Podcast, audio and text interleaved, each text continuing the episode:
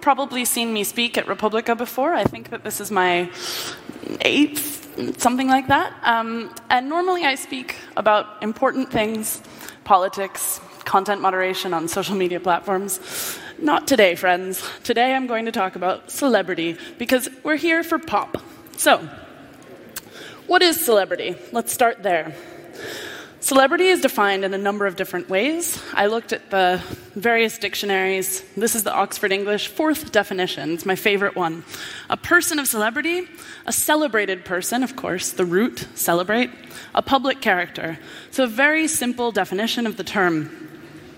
In the book Celebrity and Power Fame and Contemporary Culture by P. David Marshall, he points out that this emerged from the 17th century, this usage, referencing celebration and the extolling of power. Once a term of solemnity, though, it later in the 18th century became a little bit more derogatory, a little bit closer to the definition that we use today. The concept of celebrity, though, was transformed in the 18th century by the new publics and the new media that emerged to cultivate and maintain these publics from the mid 17th until the 18th, later 18th century, about. So, celebrity is understood as this certain kind of fame rather than, say, a phase in the history of fame. And when you look at the writers and the, the celebrities, the pop culture of times past, people were aware of their celebrity in the same way that today's internet celebrities are. Um, my favorite quote that I found on this subject is from the English writer Samuel Johnson. So he was acutely aware of his reputation. He understood how public opinion was mediated by journalism back in his day. And conversing with James Boswell, he once remarked, I wish that I had copies of all of the pamphlets written against me, as it is said that Alexander Pope had. Had I known that I should make so much noise in the world, I should have been at pains to collect them. I believe there's hardly a day in which there is not something about me in the newspapers. So, just as some of you probably have Google alerts on your names, raise your hand. No? Yes? Okay, I'm not the only one. You gotta know what people are saying about you. And just as some people might search themselves on Twitter or check Facebook to see what's being said about them, to look in the news, Samuel Johnson was doing the exact same thing, only it was a little bit harder because we hadn't yet reached the era of mass media. And so now we take it to a little bit closer to today, past century. The current meaning, as you know, has an implication of kind of vulgar, vulgarness, vulgarity, notoriety.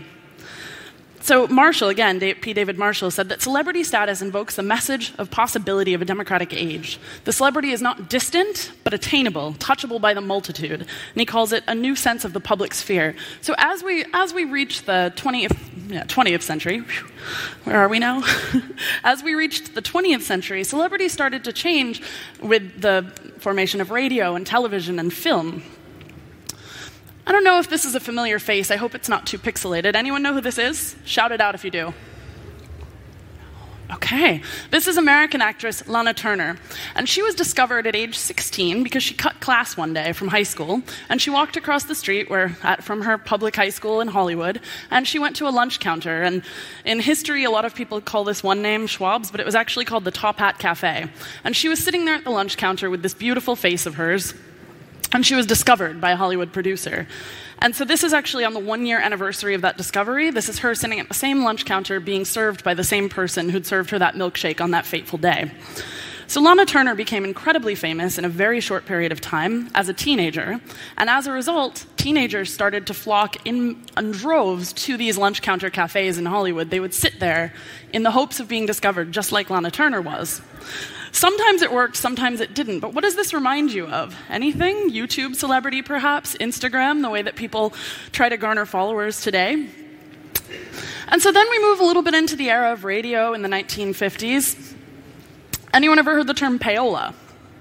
So, payola is the concept of, and we still use this term today in some cases, but in the US, what happened was basically that the jukebox had traditionally been the way that a lot of records got out in the 1930s and 1940s. And then when mass radio hit homes across the United States, people started, producers started to pay DJs to play their stuff on the air. And this was illegal even at the time, but it was really common. Um, there were famous scandals about it. Even Dick Clark, a name who's probably familiar even to the non Americans in the room, um, he was embroiled in one of these scandals and it almost ruined his career. Uh, of course, he died recently at a very old age, so it didn't, and, and very popular, so it didn't ruin it completely. But in this case, you've got a, a disc jockey in 1960 being sued for $200,000 um, in free pay all the time.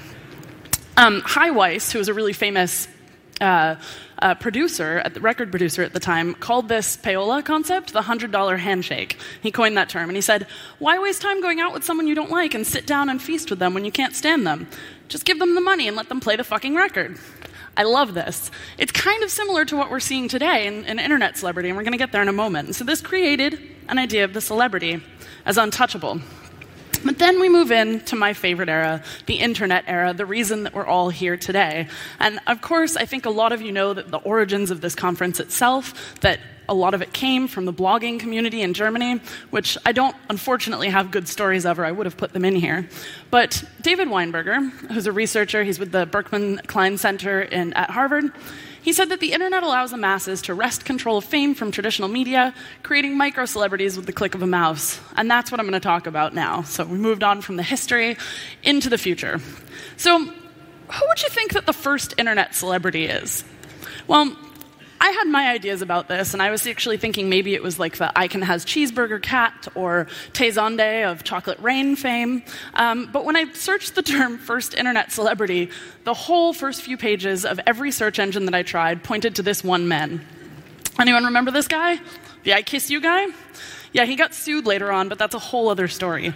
So, this was a Turkish guy who um, had this website in the GeoCities era. I don't remember exactly where it was hosted, but he had this ridiculous website, the I Kiss You website, as everyone called it. Um, and he became one of the, the very first kind of internet celebrities. He went viral before going viral was even a term. Um, I love this story and this was, you know, before you had blogs, this was before social media, this was back when a single website going viral was really a big deal because if you look at the statistics of the time, his website was popular than even a lot of the really famous brands that we all know around the world. So, moving forward a little bit into the MySpace era, um, I think that some of these faces will be familiar to you. That's Adele over on the right, uh, Lily Allen in the middle, and Calvin Harris on the other side. These are all British pop stars, um, but all of them became famous through MySpace. That's what they have in common to varying degrees. Now, Adele actually got her contract through it. I think Lily Allen had hers before she put it out there, but she popularized herself through that. And Calvin Harris was completely discovered through his uh, uploads to MySpace. And so MySpace created this kind of democratization of celebrity, and not just celebrity, artistry in this case. These people weren't seeking fame for fame's sake necessarily, but because they wanted to get their music out there. But nevertheless, um, they were able to put their content up there, and the sort of democratization of music began to happen with the internet. And of course, this was also the era of Napster, of other peer to peer sharing. There were lots of different things going on at the time, but I think MySpace is a really interesting precursor to what we're seeing now. And then, of course, it's not just the creation of celebrity, but the bringing back of celebrity.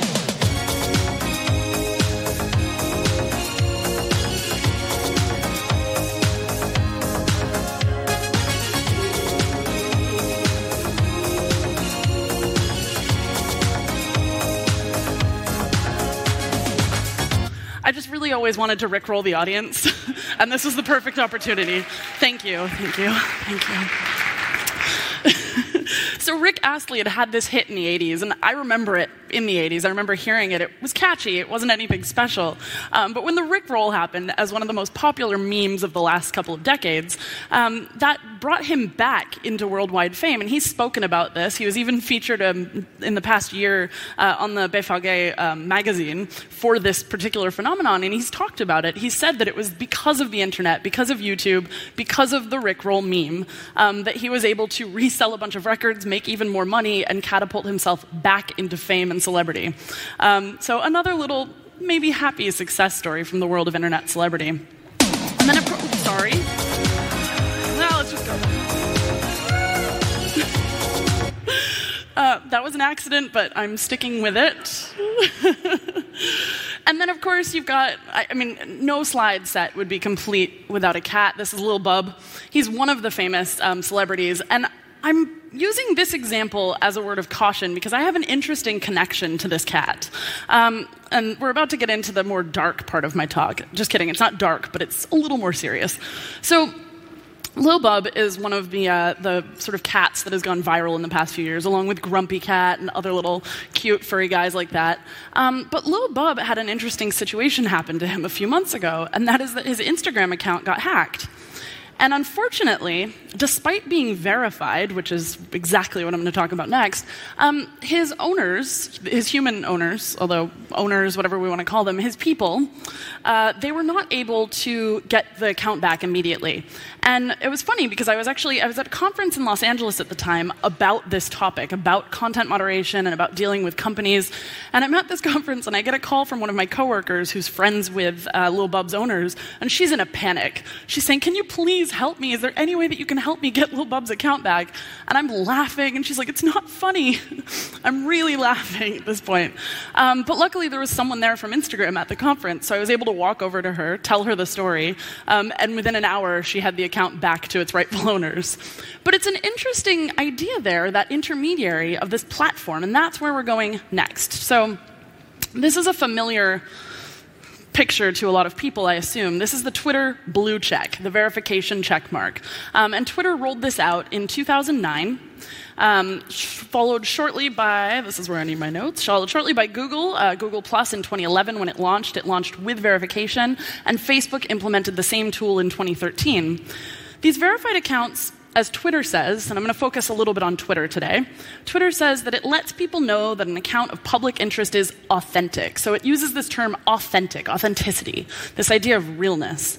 Um, and on the page where Twitter explains verification, it says that the blue, uh, sorry, it says that accounts may be verified if it is determined to be an account of public interest. So again, this idea of interest to the public and typically includes accounts maintained by users in music, acting, fashion, government, politics, religion, journalism, media, sports, business, and other key interest areas. So the list does go on. It could be a cat, and I think some of these cats are indeed verified. I don't mean cat in the like cat kind of way, but actual cats. So 2009, Twitter launched this feature, and the idea was actually just so that celebrities wouldn't have to worry about imposters on platforms. You wouldn't have to worry about another Lil Bub coming up or another Rick Astley, but rather you could prove that you are who you say you are. It's a good concept in theory, but in practice, it's actually quite political. Um, they did this first. They rolled it out to the elite movie stars and pop artists, official government agencies, and then later newsrooms were actually given a way to easily verify people. So I've talked to a couple of editors, including in Germany, and they have immediate access when they hire a new newsroom journalist to call up or email, however it works, and to get that person verified. So if you work at the New York Times or at Der Spiegel, this is easy for your newsroom to do for you. And if they haven't, you should probably talk to your boss. So now it's seen, though, as a status symbol or a symbol of officialness. And how did this happen? Well, First, this weird ecosystem started to develop. I don't know if this guy's familiar, and I'm really sorry if he is. Um, don't Google him because you don't want to know, but this is Logan Paul. Maybe you've heard his name over the past few months because he posted a very inappropriate and depressing video on uh, YouTube that, again, don't, don't search for it. Um, Logan Paul became famous when he started recording videos and posting them on various platforms, Vine, um, and then YouTube. And he quickly rose to YouTube stardom by posting sort of pranks and travel and weird things that he would do. Um, but then he because he was famous on YouTube, he then automatically became famous across these other platforms. So you can see how that $100 handshake begins to manifest itself between one platform to another throughout Silicon Valley. And over the past few months, there's been a lot of controversy about this because I hope these guys are not familiar to you. I, if you're really lucky if they're not, these are um, some of our favorite kind of alt-right characters in the U.S. These nasty guys who use civility to mask their hatred of humans, their hatred of other people, minorities, um, and other vulnerable groups. I'm not going to get into too much about who they are, but notice that they're all verified. And then, of course, I'm going to use another example here because I think this one's really interesting and demonstrates exactly how political this concept is. WikiLeaks is, of course, verified. Everyone knows who WikiLeaks is, it's a household name. And their task force, which we're not even sure who exactly that is, but it's verified. But Julian Assange himself, a very famous name, can't get verified. And in fact, he had a little um, fake blue check mark, a, a little diamond that he put beside his name, and even that was taken down. I believe he tweeted about it, how he was forced to remove that.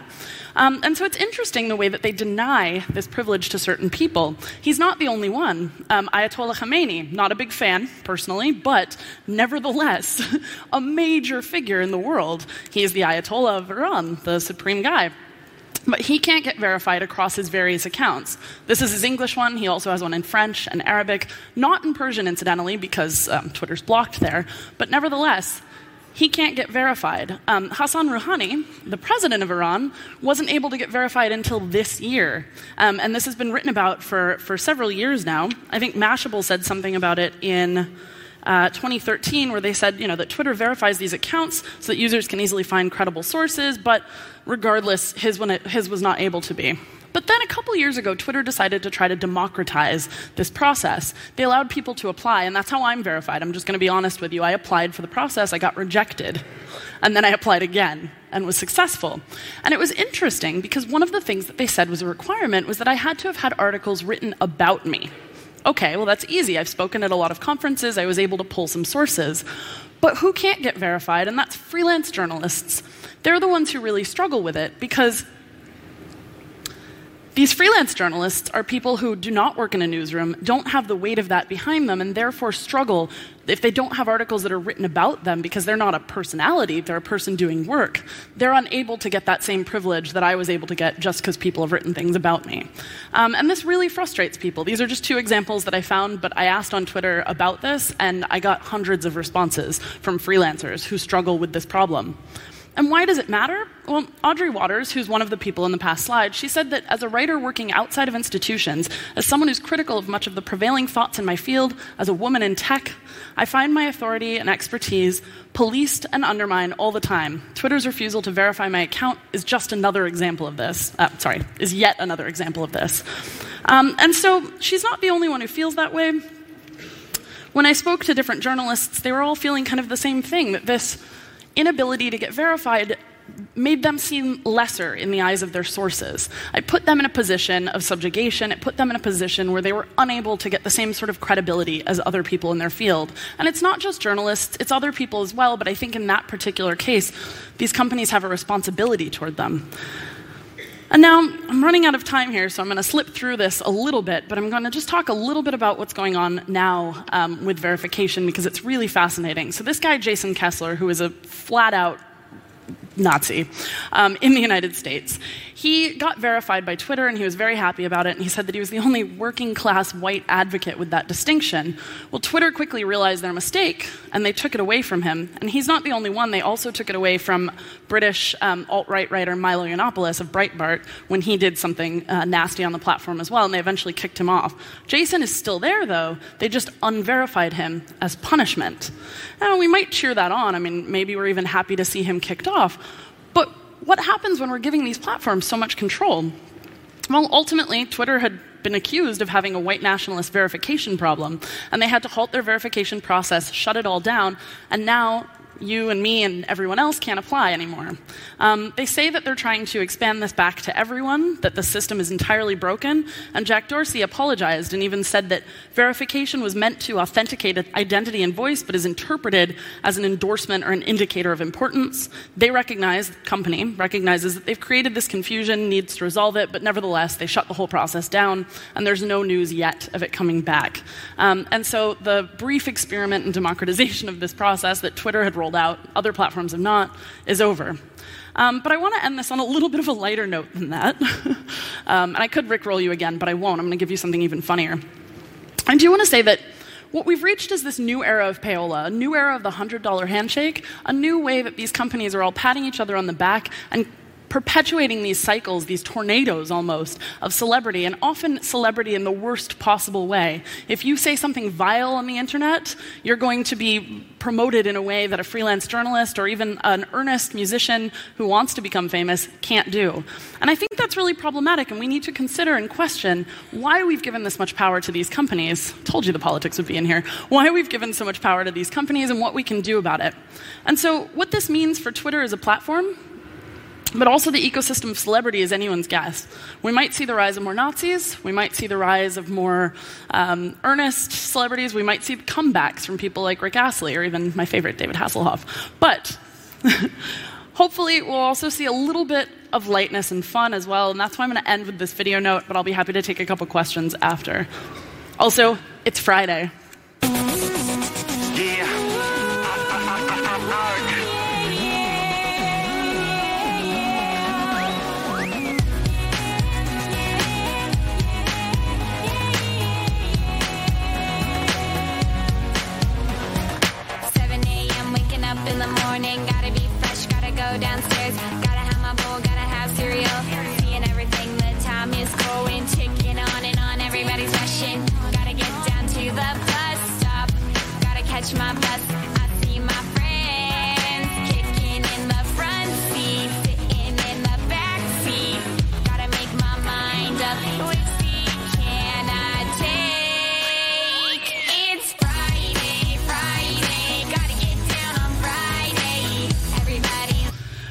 She became famous just for paying a video, getting it put online, um, and popularizing it through an agency, a PR firm. She was a teenager at the time, and she got really shamed for this. But I actually appreciate this kind of celebrity. I think it's adorable. And if we had more of this and fewer of the alt right, I think we'd be in much better shape. Um, so thank you.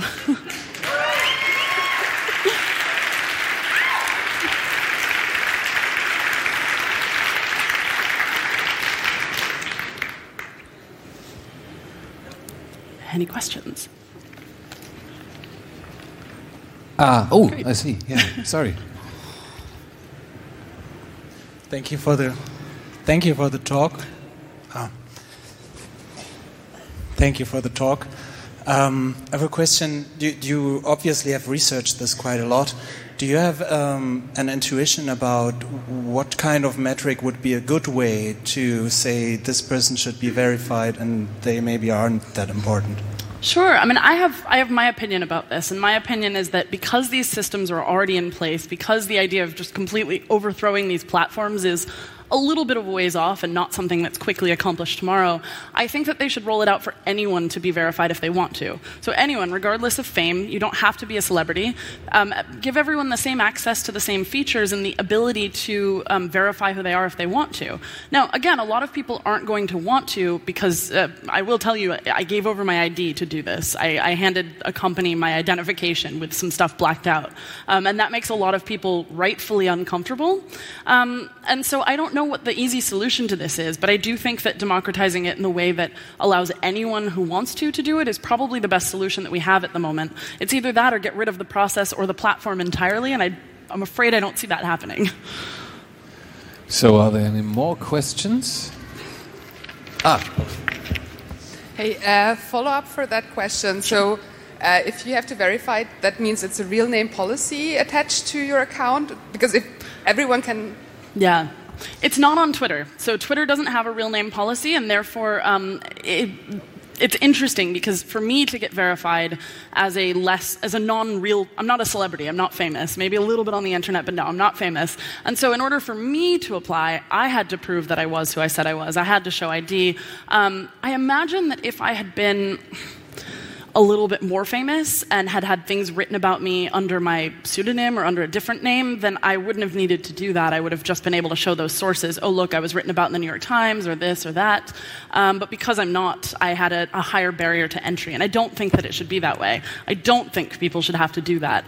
Um, and of course, these cats who are cats, um, they don't have to do that. They're not submitting their driver's license or their passport. So, um, you know, Twitter does happily hand out verification to truly famous people who are not using their real names, and I, I think that that's a good thing. But again, how we democratize that is a tough question.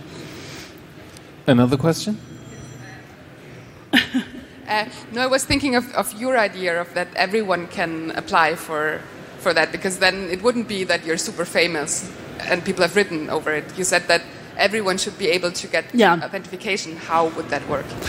I'm, i am happy to chat about that after. I'm not sure that I've got a good stage ready answer.